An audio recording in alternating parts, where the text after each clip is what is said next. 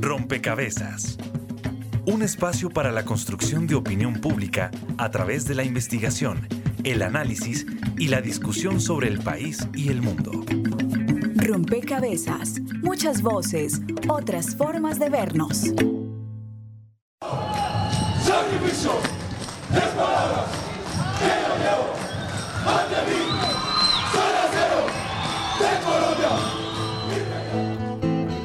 Entendemos y comprendemos nuestro papel histórico, nuestro rol que nos toca desempeñar en este proceso reconocer a todos los hombres de las fuerzas militares y de nuestra Policía Nacional por ese esfuerzo, por ese heroísmo, por ese sacrificio.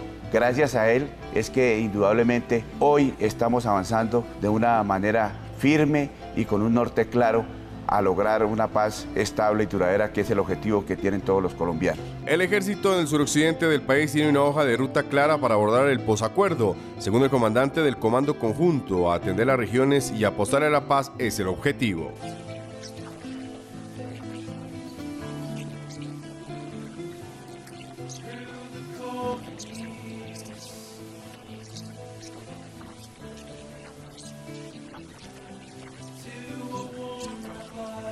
Cómo está el espíritu de las fuerzas frente a este nuevo momento. Segundos antes de morir, escuché la voz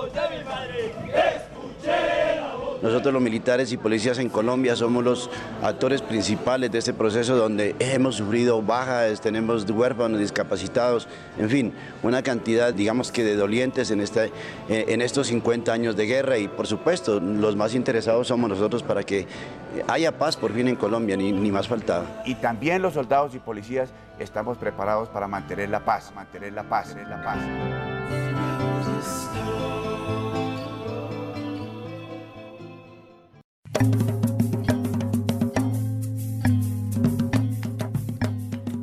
Saludo a todos los oyentes, a todas las personas que se conectan y sintonizan a esta hora. Rompecabezas, muchas voces, otras formas de vernos. Y escuchábamos ese último testimonio que decía, nosotros los soldados estamos también preparados para mantener la paz. Y es que es justamente eh, alrededor de esta afirmación y de otras tantas eh, reflexiones que se han escuchado en la opinión pública que este rompecabezas se pregunta cuál es ese rol que va a jugar o que juega la fuerza pública en este escenario que estamos viviendo hoy de consolidación y construcción de paz, en este escenario luego de la firma de los acuerdos, pero también donde hay un proceso de negociación en curso. Y, y nos preguntamos esto porque sabemos que son un agente principal en la implementación de los acuerdos, pero también porque eh, reconocemos que la historia nos muestra cómo los primeros años luego de las negociaciones o en estos procesos de transición son años eh, digamos, difíciles en términos de seguridad, de garantías eh, para ciertos actores y por eso nos preguntamos, bueno, ¿cómo se está pensando o cómo nos estamos pensando también todos como sociedad el rol de la fuerza pública? ¿Será que entrarán a cumplir unas nuevas funciones, será como se ha escuchado y se ha leído en los medios de comunicación que se va a reducir, se va a aumentar el presupuesto para la fuerza pública. Bueno, hay, hay muchos supuestos, digamos, y hay muchos, muchos eh, eh, muchas aventuras, digamos, en términos de las reflexiones alrededor de esto, pero queremos proponer este rompecabezas para tratar de aclarar ese escenario, para tratar de dejar también algunas recomendaciones en términos de comprensión de lo que significa la fuerza pública para un Estado social de derecho y cómo esa fuerza pública puede actuar y contribuir eficazmente y efectivamente para la consolidación de la paz. Bienvenidos entonces a este rompecabezas. Estaremos con ustedes quien les habla, Mónica Osorio Aguiar, y hoy en las redes sociales, María Gabriela Novoa. Gracias, Mónica. Recuerden que ustedes pueden dejar sus opiniones sobre este y todos los programas en nuestras redes sociales. En Facebook nos encuentran como Rompecabezas Radio y en Twitter somos Rompecabezas reemplazando la O por un cero. Hoy queremos conocer sus opiniones sobre cuál debería ser el rol de la fuerza pública en el posacuerdo. Además, saludamos a nuestras emisoras aliadas, quienes son fundamentales para que Rompecabezas se escuche en otras regiones de nuestro país. Los invitamos a conocer los territorios en los que se escucha este programa. Saludos a nuestras emisoras aliadas. Nos escuchan en Putumayo, Nariño, Valle del Cauca, Caldas, Chocó, Antioquia, Córdoba, Atlántico, Tolima, Los Santanderes y en Bogotá.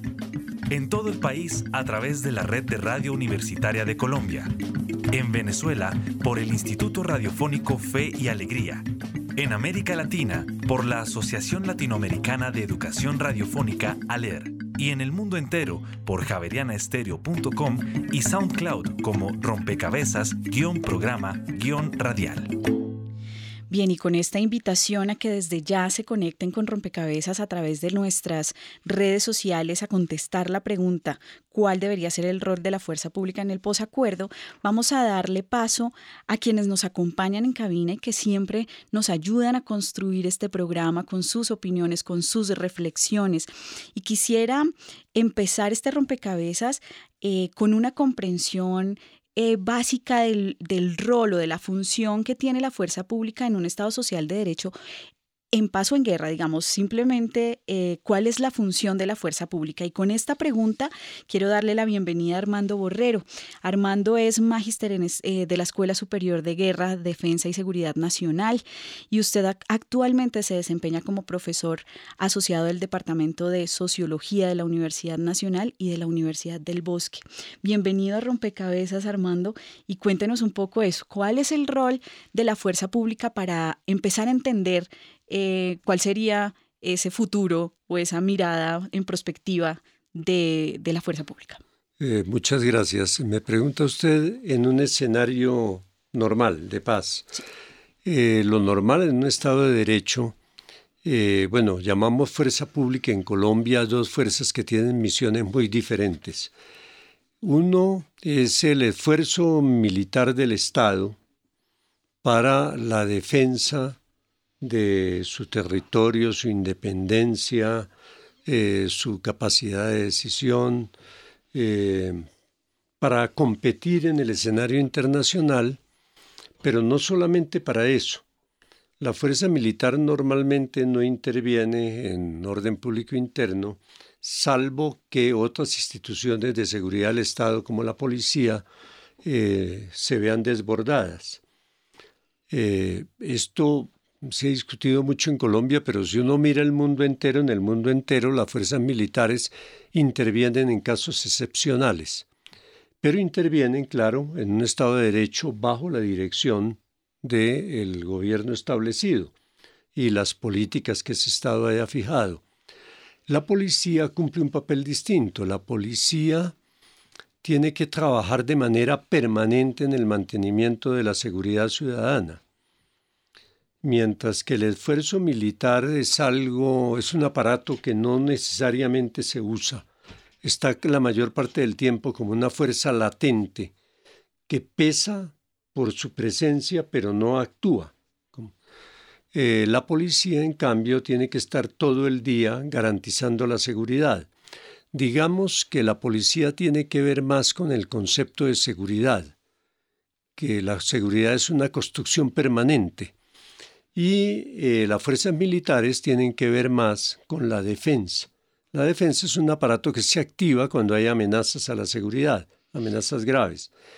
La otra es la de mantener la convivencia entre los ciudadanos, eh, darle apoyo a la justicia, tanto con investigación criminal como con la actividad de policía, de captura de delincuentes, en fin darle apoyo al Poder Judicial para que pueda funcionar y permanece vigilante todo el tiempo.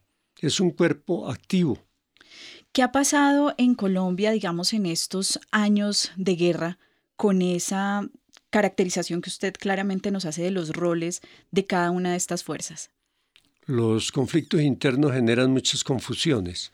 Una de las confusiones que introducen es que una policía desbordada por grupos armados que tienen una organización también de tipo militar, que actúan de manera permanente, que tienen capacidad de planear sus acciones, que tienen objetivos políticos y que por tanto mm, pueden ser considerados en un conflicto interno como objetivo militar legítimo, hacen que el Estado tenga que apelar a una contención también militar de esa amenaza. Y entonces ahí empiezan los problemas. Normalmente una policía no debería ser considerada un blanco militar legítimo para un insurgente, pero en un conflicto interno, la policía tiene la obligación de perseguir a los insurgentes como delincuentes, no como un enemigo en términos de la enemistad entre estados, ¿no? que el soldado del otro bando es un soldado respetado, hay unas normas para hacer la guerra, en el conflicto interno todo se confunde. Se le pide a los militares que intervengan para contener unos grupos organizados militarmente, pero esos grupos organizados militarmente no están amparados por buena parte del derecho internacional de los conflictos armados, porque se consideran delincuentes mínimo como delincuentes políticos, y por tanto son tratados con normas penales internas. Eh, y vienen las confusiones, porque simultáneamente pueden ser objeto de represión militar, que los consideran objetivo militar legítimo como si fuera un soldado extranjero en guerra con el propio país. Bueno, esta, esta confusión que, claramente se distancia de, ese rol inicial que usted nos describía, em, nos da, digamos que una base para, para pensar y proyectar lo que se esperaría si Colombia logra ese contexto de paz estable y duradera. Quisiera, antes de, darle la bienvenida a nuestra otra invitada, Rosa Emilia, compartir algo de lo que ha preparado el equipo periodístico de Rompecabezas que seguramente nos va a dar pistas para hablar de ese rol que quizás tendrá que, repensarse eh, en escenarios de transición a la luz de experiencias internacionales. La firma de un acuerdo de paz y el desarme de un grupo armado en un país planteando una serie de incógnitas y de dudas, las cuales casi nadie se atreve a responder. Una de ellas es, ¿debería cambiar o no el accionar de las Fuerzas Armadas de un país tras la firma de un acuerdo de paz?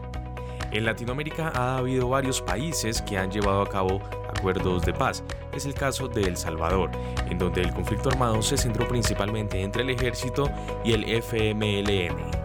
Rudy Reserve, director de la maestría en ciencia política de la Universidad Centroamericana José Simeón Cañas de El Salvador. La guerra tuvo una intensidad eh, o se sentía en todo en todo el país, es decir, no había manera en que se aislara una porción del territorio y se dijera que aquí no hay no pasa nada, ¿verdad? Entonces la guerra siempre estaba cerca. Dicho conflicto no duró más de dos décadas. El acuerdo de paz se firmó en 1992. Países eh, de la región y países como Francia, también España, México, este, Costa Rica y, las Naciones Unidas tuvieron un papel destacado. Primero facilitar a veces en sus territorios eh, el encuentro entre las partes. Algunos encuentros se hicieron en El Salvador también. Los cambios en las Fuerzas Armadas oficiales se esperaban. De verdad volvieron a, a los destacamentos militares y con un papel al menos no públicamente visible. Eh, aun cuando muy pronto se empezó a involucrarlos en tareas de seguridad, que tenía que eh, cumplir la, la Policía Nacional Civil, pero siempre quedaron como subordinados. Obviamente aparecen muchos temas, como el tema de, de juzgamiento de los criminales de guerra, que del bando del ejército, que aquí la gran mayoría de los crímenes los cometió el ejército de El Salvador. Un poco más al norte del continente, años más tarde se firmó un acuerdo de paz. Guatemala fue protagonista. Luis Andrés Padilla, decano de la Facultad de Ciencias Políticas y Sociales de la Universidad Rafael Landivar en Guatemala. Pero esta fue aplastada por el ejército bastante rápido y luego pues se concentraron en distintos movimientos que desde eh, distintas eh, metodologías intentaron eh, tomar el poder. Resultado de esto fue la firma del acuerdo de paz en 1996. Se establecieron algunas eh, discusiones, sobre todo eh, que fueron auspiciadas por actores internacionales, entre ellas pues hubo mucha participación de países amigos desde los años 80 sobre todo en el contexto regional. Allí, en Guatemala, para las Fuerzas Armadas oficiales también se esperaban cambios. Tanto Guatemala como otros países centroamericanos que estaban en situaciones similares como El Salvador firmaron un tratado marco de seguridad democrática que buscaba que la seguridad eh, a nivel regional y de los países pues se adecuara o, tratara de adecuar a los ejércitos a un nuevo papel eh, en relación a la sociedad y al Estado para, eh, digamos, que, se transformara e intentara trabajar más eh, para apoyar esfuerzos de seguridad ciudadana, ¿no? Sin embargo, yo sí considero que ah, hasta ahora no ha habido cambios significativos en, la reinvención del ejército. Muchos años después, esta incógnita no se ha resuelto. En Colombia, ¿qué tan clara está? Informa para Rompecabezas Juan Sebastián Ortiz.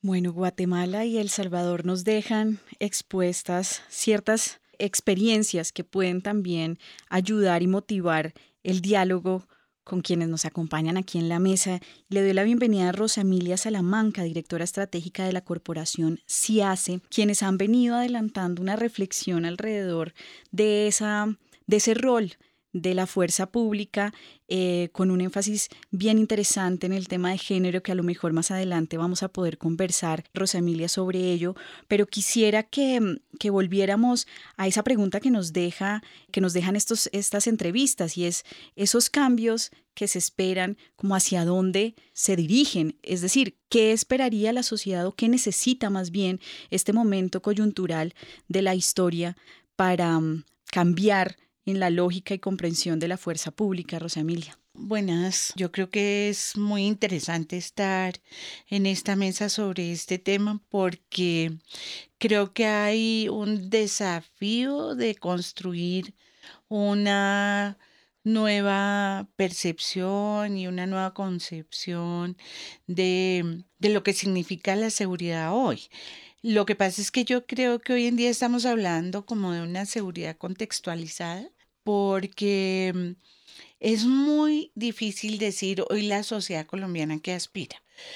Mm, esas generalidades son muy complejas porque la sociedad colombiana hoy en día tiene tal nivel de variación que no podemos decir, no, aquí lo que se aspira es esto o lo que aquello, porque también el contexto colombiano es muy complejo en sus niveles de seguridad o de inseguridad. Entonces, a pesar de que hemos, o que la, el gobierno de Colombia y, y las Fuerzas Armadas Revolucionarias han firmado un acuerdo y que estamos eh, en un una etapa de implementación y de posacuerdo, también tenemos que ser conscientes que una cantidad de violencias están desbordadas dentro del país y que al mismo tiempo estamos en otro proceso de negociación con otro grupo insurgente. Entonces es un momento de altísimos desafíos porque hay que tener como mil respuestas de seguridad eh, en el contexto actual y además ustedes saben lo que ha venido pasando con la reconfiguración de lo que hoy en día se han llamado o se llaman de mil maneras como los herederos del paramilitarismo o las nuevas formas de autodefensa o las bandas criminales, en fin, estamos en un escenario muy complejo de, de seguridad e inseguridad. Entonces el papel de las Fuerzas Armadas, de las Fuerzas Militares, es un papel muy complejo de la fuerza pública, creo yo, porque es como si estuvieran al mismo tiempo enfrentando 50 realidades distintas en un momento en que necesitan transformarse. Porque nosotras, al menos si partimos de pensar que una cosa es el sector seguridad en momentos de conflicto, de guerra, y otra cosa es el, el sector seguridad en la paz. Yo creo que cumplen funciones completamente distintas. ¿Cuáles serían esas funciones, sí, Yo creo que, por ejemplo, un poco lo que estaba diciendo el profesor Armando hace un momento, aquí la cosa es confusa. Una cosa tan compleja como una policía que debería ser una policía civil, que debería estar bajo la regulación del Ministerio del Interior, hoy es parte y es mandada por el Ministerio de Defensa. Entonces eso le pone unas características. Y yo entiendo cuando eh, el profesor Armando dice que una policía desbordada por la situación interna, pero esto ha sido una constante en Colombia y no es una constante de los últimos 50 años, esto es una constante de una situación desbordada o una situación muy difícil en el que el papel de la policía siempre ha sido caracterizado más y ha ido pronunciándose su factor más militar, ¿no? Entonces, una de las cosas que uno aspiraría en un proceso, digamos, de mayor escenarios de paz es que la policía sea civil y que la policía realmente sea civil y sea un ejercicio de seguridad en términos de poder brindar condiciones de seguridad para que todo ciudadana y ciudadano se sienta en un ejercicio de libertad, ¿no? De opción. Y yo creo que eh, en ese sentido la, las fuerzas militares tendrían un papel completamente distinto, donde constitucionalmente están en un papel más de defensa y tendrían que jugar un papel más reducido. Tanto así que hoy muchas veces se habla de que las fuerzas en Colombia van a poder o van a mirar una posibilidad mayor de ser parte de la construcción de las fuerzas de paz de Naciones Unidas, porque de una u otra manera hay una experiencia, etcétera. Entonces eso es una construcción interesante. Rosamilia, usted señaló como desafío esa nueva percepción de lo que significa la seguridad pensando que en ese escenario en el que haya más estabilidad y que efectivamente haya una, un escenario más mm, estable de paz, la policía, por ejemplo, asuma su rol civil y, los militares asuman ese rol de defensa. Habría entonces que cambiar esa percepción de lo que significa seguridad y de lo que significa defensa, pero hacia dónde dirigir esa, esa nueva comprensión, es decir, entender la seguridad como eh, un poco también para no solo hablarle a aquel ciudadano que conoce y que de pronto hace parte de la fuerza pública y que quizás se está haciendo esa pregunta y que quizás estas reflexiones son más cercanas, sino aquel ciudadano de a pie que, que nos escucha y que a lo mejor entiende de ciertas maneras la seguridad, entiende de ciertas maneras la defensa, pero habrá que hacer entonces una transformación también en eso cultural. ¿Cómo sería esa comprensión un poco más amplia de lo que es la seguridad y de lo que es la defensa? Y ahí creo que traslado la pregunta a los dos, también al profesor Armando. Pues yo creo que esta es una discusión compleja porque hoy en día estamos usando aproximaciones diferentes como la seguridad humana. La seguridad humana es un concepto muy interesante que fue el resultado de múltiples discusiones sobre qué significa seguridad. Si solo estamos hablando de la seguridad física o si estamos hablando de una seguridad que pueda tener una noción de lo físico mucho más amplio que el estar en la vida en el borde de la vida y la muerte, digamos, en esa perspectiva. Entonces yo creo que también, y aquí un poco poniéndole más, más cuestiones al debate, esto implica que cuando estamos hablando de una seguridad humana contextualizada, la construcción de la paz dentro del ejercicio de la seguridad pone al sector llamado seguridad, que es un sector que para nosotros es defensa y, y protección, eh, en un debate mucho más amplio en lo que significa el sujeto de la seguridad. Si el sujeto de la seguridad es el Estado o el sujeto de la seguridad es la persona. Y ahí hay un debate muy interesante en términos de lo que podría significar el sujeto persona como sujeto de la seguridad, porque eso le cambia la óptica a quién yo protejo. ¿Protejo a un ente abstracto que se llama Estado o protejo al, al, ciudadano y la ciudadana? Y ahí el tema de la diversidad de quién es ciudadano y ciudadana es muy importante, porque no es igual proteger a un ciudadano o ciudadana indígena o proteger a un ciudadano ciudadana urbano o, blanco o lo que sea, porque su nivel de inseguridad varía según los niveles de discriminación de los cuales ha sido objeto, pero también ha sido tiene una concepción diferente de la seguridad. Y más, por ejemplo, una mujer tiene una concepción totalmente distinta de lo que significa la seguridad. Para nosotros la seguridad, muchas veces nuestras casas terminan siendo más inseguras que lo público lo llamado público. Entonces, para nosotras esas fronteras se rompen porque a mí me pueden agredir en la casa de una manera tan impresionante hasta llevarme a situaciones de muerte, pero eso, digamos, dentro del sector seguridad tradicional se considera privado. Ok, ah, profesor Armando, en, en, ese mismo sentido, Rosamilia nos deja el debate abierto sobre esa, ese cambio de mirada, sobre todo del, en, en, en, términos del sujeto de seguridad, pero ¿cuál es ese, ese cambio también cultural que se, que se mm digamos, al que se está casi que llegando eh, en términos de la reflexión, pero también me imagino al interior en la toma de decisiones de la misma fuerza pública em, sobre su rol en este escenario o en, lo que esperamos sea un escenario más estable en Colombia. Bueno, eh, la intervención de Rosemilia ha planteado temas muy sugerentes y afrontar eso va a ser eh, largo y creo que el tiempo lo tenemos muy medido. Primero, la Policía Nacional de Colombia es un cuerpo civil y la Policía Nacional cada vez tiene más conciencia de su carácter civil. Ha ido cambiando, porque es que hay una fecha mítica en la historia de Colombia en el siglo XX, que es el 9 de abril, que cambió todo en la relación del Estado en conjunto con la policía. Y es que la policía fue disuelta porque la mayor parte de la policía estuvo con, la revuelta y fue reemplazada por una Policía Nacional nueva, que fue una policía de partido.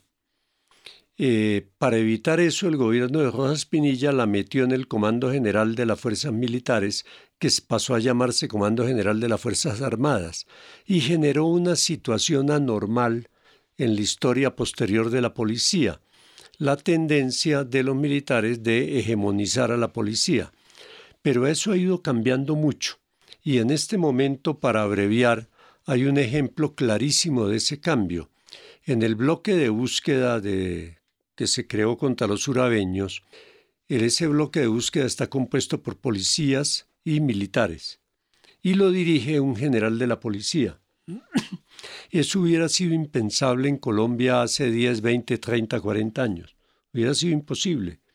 Ahora se hizo todo el mundo lo ve como normal y está funcionando muy bien.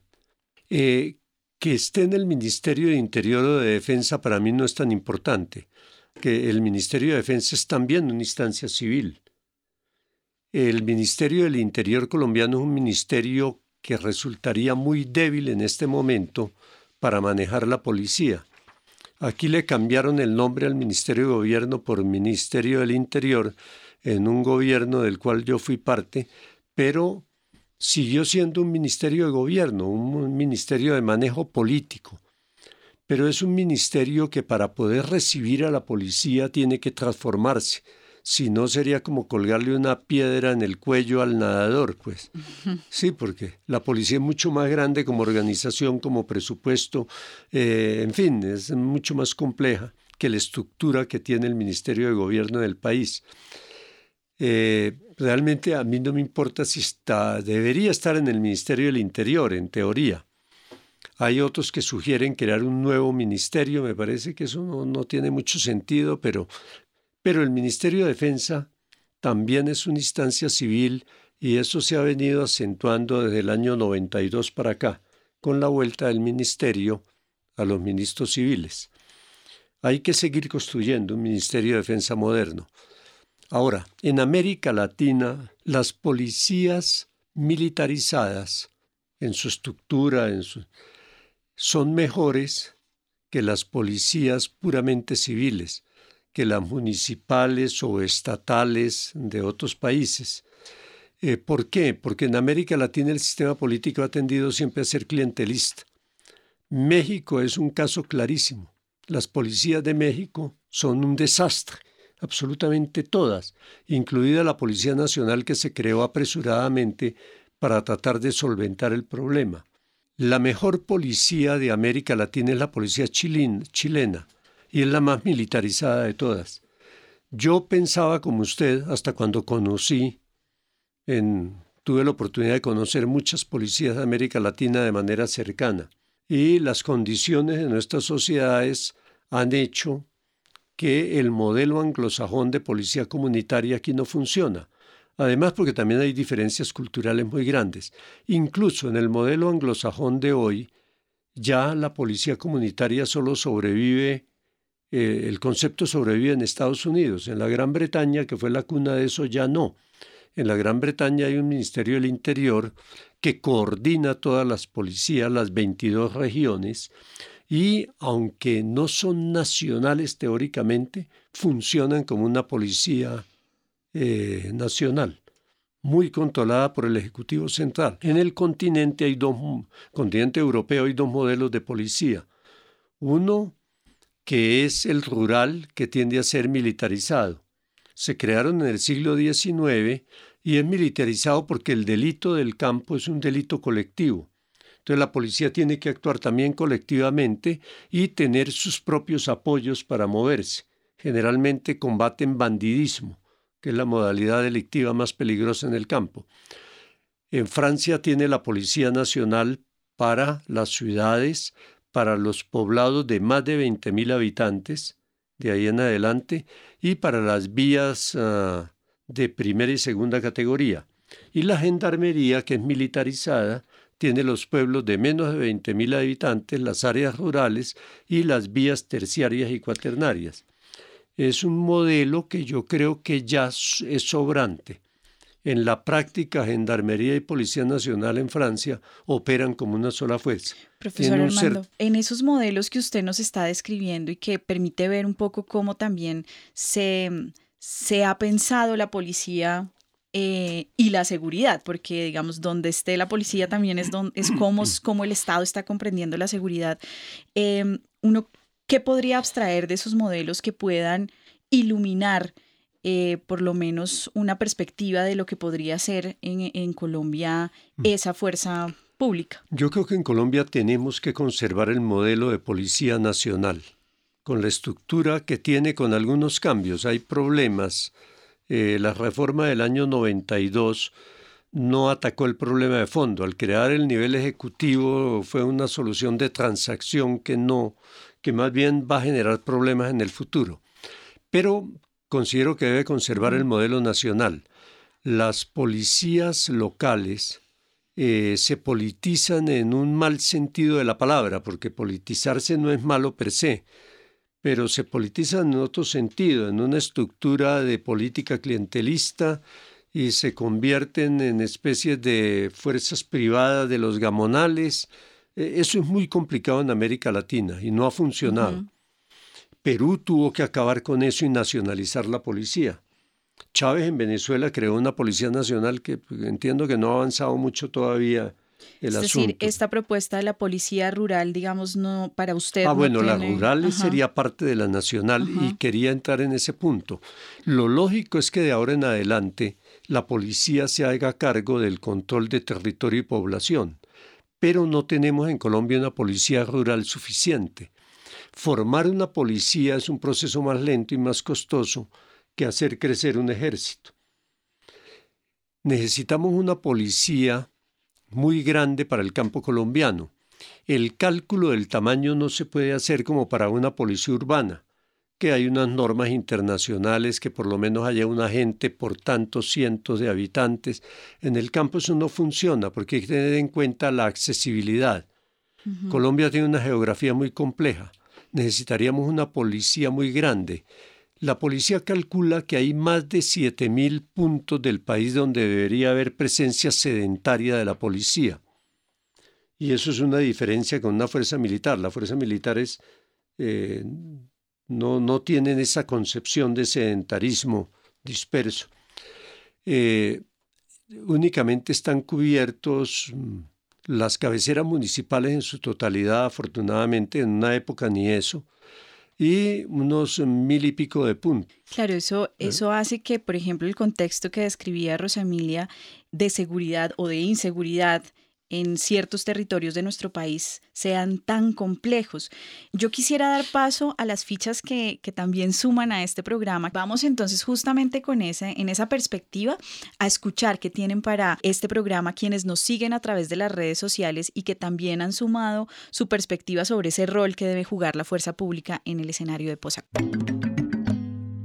La ficha virtual un espacio donde los oyentes aportan a la discusión en rompecabezas. Ya tenemos algunas opiniones en nuestras redes sociales a la pregunta cuál debería ser el rol de la fuerza pública en el posacuerdo. Alejandra Figueroa nos dice, en primer lugar, considero que es importante hacer una distinción clara entre los roles de la policía y del ejército para balancear un poco las expectativas de sus funciones en un escenario posconflicto. Por ello, esperaría que la policía, desde su carácter más civil, se encargara, como lo viene haciendo ya, de las tareas asociadas al mantenimiento de la convivencia ciudadana y de la seguridad de la población, así como la respuesta a problemas como el narcotráfico y el crimen organizado.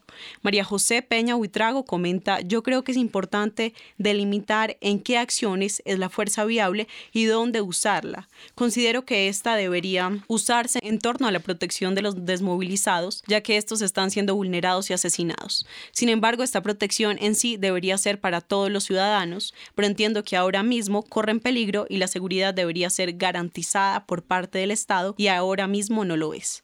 Ahora vamos a escuchar lo que la ciudadanía respondió a la misma pregunta, ¿cuál debería ser el rol de la fuerza pública en el posacuerdo? Cuando nuestro equipo periodístico salió a la calle a indagar más equitativos, tener más control de su mismo personal de la fuerza pública, porque la verdad uno ve tanta corrupción en las redes sociales que uno no sabe realmente si es como lo dicen, como se ve ahí o como realmente salen las noticias. Entonces creería que deberían mejorar su imagen y ahí sí empezar a ellos como a intervenir porque la imagen de la fuerza pública está sobre el piso. Yo creería que tal vez es necesario mm, que la fuerza pública pues tenga igual un control sobre las cosas, que traten de mm, seguir manteniendo lo que viene siendo pues la seguridad de todas las personas. Que cambie todo, pues porque igual lo que están haciendo pues no, no ha visto que haya cambiado nada lo del conflicto, sí, entonces pues digamos que no hemos visto una mejoría en nada. Pienso que se, se le deberían de, dar oportunidades a las personas que se acogieron al proceso de paz, porque cualquier cosa que se haga en pro de la paz pues es un, un paso positivo, un paso hacia adelante.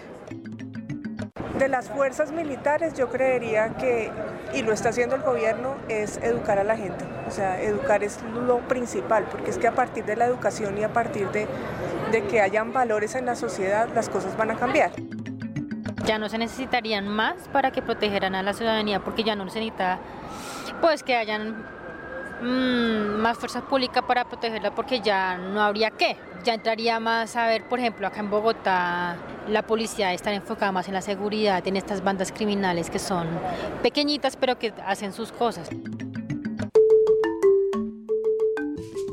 A estas opiniones se suman otras a través de nuestras redes sociales. David Manja nos dice que el rol de las fuerzas militares debe ser el mismo siempre. Habrán muchos que querrán desestabilizar el Estado y es obligación de la fuerza pública protegerlo. Maribel Zamudio nos dice desarmarse, el dinero que está destinado en armamento se ha invertido en educación, salud, vivienda, etcétera, contribuir a la verdad, justicia, reparación y no repetición de todos los crímenes que han sido cometidos por el Estado, en este caso la fuerza pública. Juan Felipe Lara Covaleda nos dice también, sería muy bueno que les hagan un aumento en su salario, ya que es muy poco para todo ese sacrificio. También compartimos una encuesta en nuestra red social Twitter. La pregunta, ¿está preparada la fuerza pública para el escenario de posacuerdo? En esta ficha los seguidores nos dicen que un 43% está de acuerdo y un 57% respondió que no. Es solo un 14% de diferencia. Esto muestra que hay un equilibrio en las posturas o quizá de pronto se podría pensar que hace falta información a la ciudadanía por parte de la fuerza pública o por parte del gobierno. Rosa Emilia, ¿qué análisis haces de estos resultados? Pues mira, yo sí creo que mm, en general muchas personas de la sociedad no entienden muy bien cómo funciona la fuerza pública.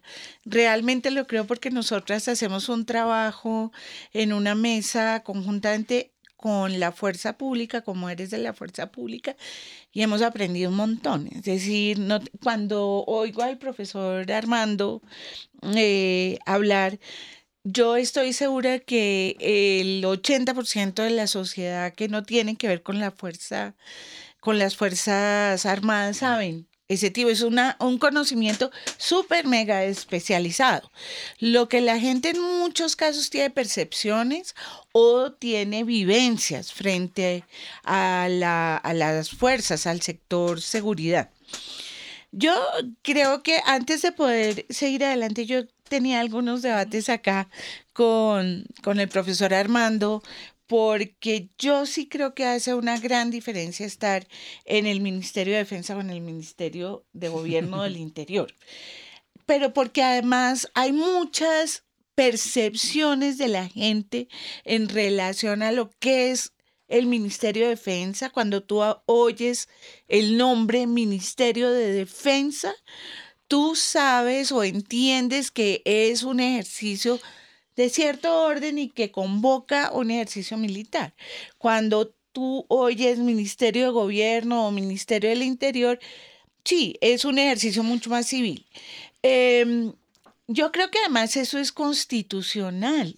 Yo creo que siempre hemos dado la pelea porque constitucionalmente eso sea así, ¿no? Que, que, podamos hacer una diferencia. Pero yo quisiera profundizar un poco más sobre el tema, porque o profundizar o derivarlo, porque yo creo que esa percepción que mucha gente tiene tiene que ver con el imaginario que se tiene sobre el sector seguridad. Cuando tú oyes todo lo que ha sucedido, cuando dices, bueno, tenemos un DAS y hay semejante debate sobre las chuzadas del DAS, tú dices, pero entonces, ¿cómo es? Es decir, ¿nos protege, no nos protege? ¿A quién protege? ¿Por qué no protege? Esos debates son muy importantes y no solamente se circunscriben a las fuerzas, sino que se circunscriben a todo el sector de seguridad o cuando tú oyes la, la, digamos, la teoría de la manzana podrida y, se dice, no, pero es que hay acceso y hay gente dentro de las fuerzas que de una u otra manera puede tener relaciones corruptas o cuando se ha visto, digamos, todas las situaciones tan difíciles que se dieron frente a la ley de justicia y paz y de todo esto, pues hay también unos imaginarios y unas verdades que son complejas frente al ejercicio de la fuerza pública. Cuando tú estás enfrente a la protesta social y ves, por ejemplo, al SMAT y ves eh, el uso de la fuerza, tú localizas tu imaginario en el SMAT, no en quien manda al SMAT. Entonces es una cosa bien compleja lo que significa esto. Eh, en ese sentido, creo yo que mm, las Fuerzas Armadas y, la policía tienen un papel fundamental en la paz territorial. Y ahí, en muchos casos, es la fuerza y la es digamos este sector la policía eh, en general la fuerza pública la que hace una representación del estado en lo local muy particular en algún momento teníamos y tenemos una discusión sobre lo que significan sociedades militarizadas o sociedades no militarizadas. Yo creo que en esos debates ha sido muchas veces muy clara la posición de la fuerza pública colombiana que dice, Colombia no es una sociedad militarizada porque las fuerzas, eh, la fuerza pública colombiana no es una fuerza golpista, no es una fuerza que está pensando en militarizar la sociedad. Pero en el debate ha sido muy interesante porque cuando la presencia en el municipio, chiquito por allá en el último rincón del país, se da solamente a través de la fuerza pública, el representante del Estado en ese momento es la fuerza pública y la gente tiene imaginario sobre la sociedad. Finalmente, que quién es el que determina la sociedad. Entonces, ¿quién, quién pone las reglas del juego en el municipio, etcétera? Entonces, yo creo que todavía hay un montón de trabajo por hacer en la sociedad que en un ejercicio que ha quedado tan marcado con el conflicto interno, todavía hay que volver a debatir y no solo debatir, sino precisar el rol de la fuerza pública en todo el rol del Estado. Adicionalmente, creo yo que un desafío inmenso de la Policía Nacional, que yo coincido que en cierta manera en ese momento una Policía Nacional es muy importante, em, debe ser el ejercicio de educación de qué es la ciudadanía hoy en día. Y en eso hay una grandísima deficiencia, sobre todo en muchos sectores de la policía y bueno, en general. Y es cómo lograr que la policía sea eh, en todo su personal absolutamente consciente y la fuerza pública de que son los defensores y defensoras de la libertad y de los derechos humanos de la, del ciudadano y de la ciudadana. Claro, y fíjate, Rosamilia, que, que te adentras a un tema que, que, nos, que nos interesa, porque justamente es también cómo prepararnos como sociedad, pero también cómo preparar a la fuerza pública. Una de las opiniones que hicieron los oyentes hablaba del tema de educación, de cómo dentro de la fuerza pública se forman las personas que trabajan en la institución. Entonces, yo quisiera, Armando Borrero, que usted nos aclarara este mm. tema ¿Cómo se transformaría esa educación para pensarse la paz? Bueno, se ha venido transformando desde hace un, bastantes años. Quiero referirme a dos cositas brevemente de lo que dijo Dos Emilia. Una el más grave problema de la Policía Nacional en este momento en cuanto a ubicación en el Estado colombiano no es si está en defensa o en interior, es que esté en alguna parte, porque la ley 62 del año 93 dejó a la policía en el Ministerio de Defensa, pero como pegada con un clip en una esquina. No, no tiene un nicho institucional tan claro como las fuerzas militares que están totalmente en el Ministerio de Defensa. La policía tiene un estatuto ahí como en balancín que no, no es totalmente claro. Lo otro es, usted mencionaba el SMART y me da la impresión que como algo negativo. Yo le diría que mirara el vaso medio lleno y no medio vacío. Cuando yo era joven, y yo soy más viejo que todos ustedes, la protesta social en Colombia se reprimía a bala física. Recuerdo en los años 60 el caso de Cementos El Cairo en Antioquia o una marcha cortero de caña en el Valle, el caso de Puente Rojo.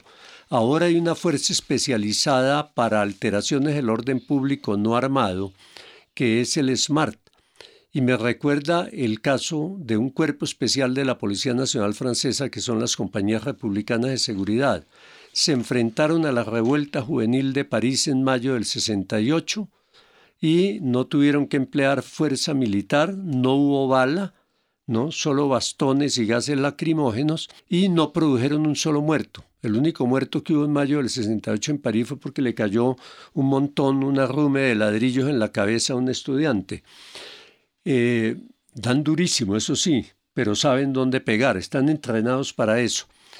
El SMART es una construcción positiva frente a lo que había acá. La protesta social era reprimida física bala. Alguien decía que la consistencia de un Estado de Derecho y su grado de civilidad se podía medir comparando la cantidad de gas lacrimógeno que usa versus la cantidad de munición letal. Y recuerdo Tiananmen en China. Yo estuve el día que los estudiantes tomaron la plaza de Tiananmen, yo estaba ahí. ¿Y cómo acabó? Un Estado como el chino reprimió eso a bala. Sin embargo, Armando, sí hay una reflexión y hay también datos que soportan, digamos, que el accionar del SMAT ha cobrado víctimas, digamos, ha tenido implicaciones en la vida de quienes protestan, que tienen todo el derecho además de hacerlo. Y entiendo, digamos, que eh, sea, digamos, una evolución, pero creo que tiene que seguir evolucionando eh, la reflexión sobre, sobre este cuerpo, sobre esta fuerza. Vamos concluyendo porque lastimosamente se nos acaba el tiempo. El 26 de septiembre de 2016 se firmó el acuerdo de paz entre el gobierno y FARC. En próximos días se cumple un año. El ELN, a su vez, el pasado 5 de septiembre anunció un cese al fuego de tres meses. En este escenario, la fuerza pública es un actor principal para responder a los cambios. Oye, infante, escucha esto, pa' tu moral.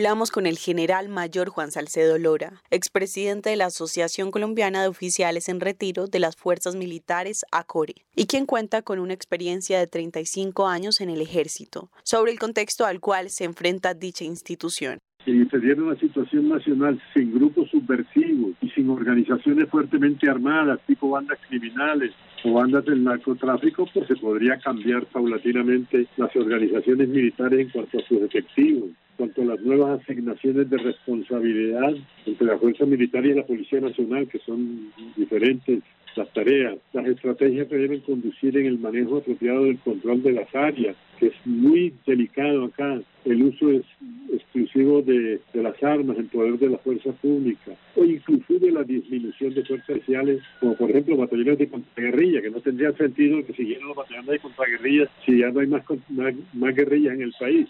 Aunque la presencia de guerrillas ha sido una de las principales amenazas para el quehacer de la fuerza pública, no es la única. Represento a la Marina, soy infante regular, brazo fuerte de mi armada, de mi armada nacional. Esta canción es para oficiales, oficiales y MP que me enseñan los principios y los valores. Ha sido frecuente, por ejemplo, la aparición de amenazas internas y externas que deben ser controladas para impedir o combatirlas para que dejen de ser una amenaza. Las amenazas tradicionales han sido y aún siguen siendo en menor escala la subversión armada que está pronto a desaparecer, el narcotráfico, la delincuencia organizada, la delincuencia común, las autodefensas ilegales, las bandas criminales y de reciente data pues un fenómeno que hace mucho daño a la, al, al país, que es la corrupción. El aporte de la fuerza pública a la paz tiene una apuesta de liderazgo y organización, lo cual se ve reflejado en nuevos proyectos de formación. Las fuerzas militares se encuentran empeñadas en capacitar a sus hombres y mujeres tanto para la paz como para la guerra. A mí me tocaron periodos de sana paz en algunas unidades y desde las 6 de la mañana estaba en instrucción hasta las 6 de la tarde, preparando gente, preparando gente, preparando gente y esa gente terminaba los 18, los 20, 22 meses su servicio militar y se iban para sus casas a integrar la reserva para cuando fuera necesario. Por último, el general Juan Salcedo señala que la implementación del acuerdo requiere una especial vigilancia por parte de la fuerza pública en el territorio colombiano. Llevando a la tropa hacia adelante. DJ José, ya tú sabes cómo va.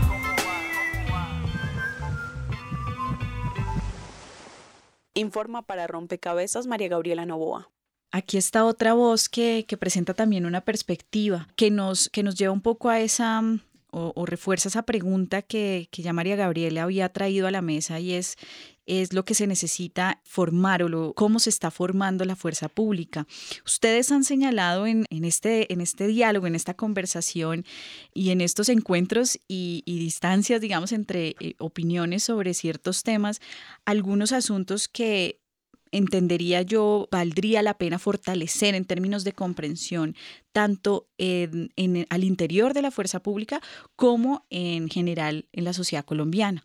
Estoy pensando, por ejemplo, en, esa, en esa comprensión de los roles que ya hemos, hablado, en esa mmm, comprensión de eh, la policía en territorio y su rol, la comprensión de seguridad, pero también esa comprensión del sujeto al que se le brinda la seguridad. Y eso digamos que abre, claro, es un, un escenario muy complejo, amplio, pero a la vez es un escenario de oportunidad para pensarse la fuerza pública en prospectiva. Y hacia allá quisiera invitarlos a ustedes a concluir, digamos, esta reflexión que, que, seguramente deja abiertos muchos, muchas aristas, pero que buscamos dejar también eh, ciertos elementos claros hacia el final de rompecabezas. Y es justamente eh, cuáles serían esas recomendaciones, si lo vemos de esa manera, o esos impajaritables que, que ustedes consideran debe, deben considerarse al pensar y ampliar esa comprensión de nuestra fuerza pública en este escenario al que nos estamos enfrentando. Y ahí me gustaría, Rosamilia, sí traer esa idea eh, sobre el enfoque diferencial, porque creo que en ese sentido valdría la pena también pensarse esa fuerza pública con ese enfoque diferencial que ustedes vienen trabajando, pero que usted señaló también en una de sus intervenciones. Como vamos cerrando, quisiera decir que en general el Estado y la institucionalidad del Estado, no solamente la fuerza pública, sino nuestra cultura, nuestra construcción cultural estatal y, social está muy fundamentada en una perspectiva muy patriarcal. ¿No? Y yo creo que en eso la fuerza tiene un papel fundamental, la protección, la exacerbación, esto voy a decir un poquito de teoría aquí feminista, pero la exacerbación de lo masculino en la protección rápidamente llega a lo militar. Es decir, ahí podríamos profundizar mucho más, pero no tenemos tiempo. Pero es muy interesante ver cómo desde una perspectiva de género, un enfoque de género, y una mirada a la diversidad, podemos ver desafíos inmensos en, en este tema. Es cómo lograr plantear una seguridad que innove en su discurso patriarcal. Eso son palabras grandes, muchas veces no los logran entender, pero en el ejercicio que hemos venido haciendo significa cómo logramos ver al otro y a la otra en igualdad de condiciones y eso también tiene desafíos al interior de la fuerza, de las Fuerzas Armadas, de, las, de la fuerza pública y es el tema de la igualdad entre hombres y mujeres al interior de las fuerzas que cambia increíblemente de óptica, eh, lo que significa el ejercicio del cuidado y de la fuerza al interior de una fuerza eh, pública. Armando, en el mismo sentido, esas recomendaciones que dejamos para repensar la fuerza pública. Los acuerdos de paz abren una puerta para que haya una relación normal en el encuentro de los militares con su propia sociedad en condiciones de conflicto interno, una fuerza militar, al entrar en contacto con su propia sociedad, establece alianzas con unos sectores y con otros no, por razones objetivas, no solamente ideológicas. Tiene que establecer de dónde me viene, me puede venir el fuego, de dónde no. En condiciones de paz puede tener una conducta igual con todos y puede establecer una relación eh, claramente dirigida, manejada por el control civil del Estado eh, sobre las instituciones que tiene dispuestas para usar la fuerza en caso necesario con estas reflexiones y con este debate abierto también, que queda abierto y que seguramente ustedes también podrán continuar con la conversación y con ese debate en sus casas, cerramos este rompecabezas porque nos queda, nos queda eh, mucho tema seguramente para adelante. Cerramos este rompecabezas, no sin antes agradecer a Armando Borrero y a Rosamilia Salamanca por ayudarnos a comprender y a construir este programa, a todos ustedes los oyentes que nos acompañan a través de las redes sociales. Eh, recuerden, los esperamos en una próxima emisión. Estuvieron con ustedes quien les habla, Mónica Osorio Aguiar, hoy en las redes sociales María Gabriela Novoa y en la producción de Rompecabezas Juan Sebastián Ortiz. Rompecabezas, una producción del CINEP, Programa por la Paz, la Pontificia Universidad Javeriana y la emisora Javeriana Estéreo 91.9 FM. Rompecabezas, muchas voces, otras formas de vernos. Los paisajes sonoros de Rompecabezas cuentan con audios tomados de distintas fuentes Para conocer el origen del material, diríjase a www.cinep.org.co.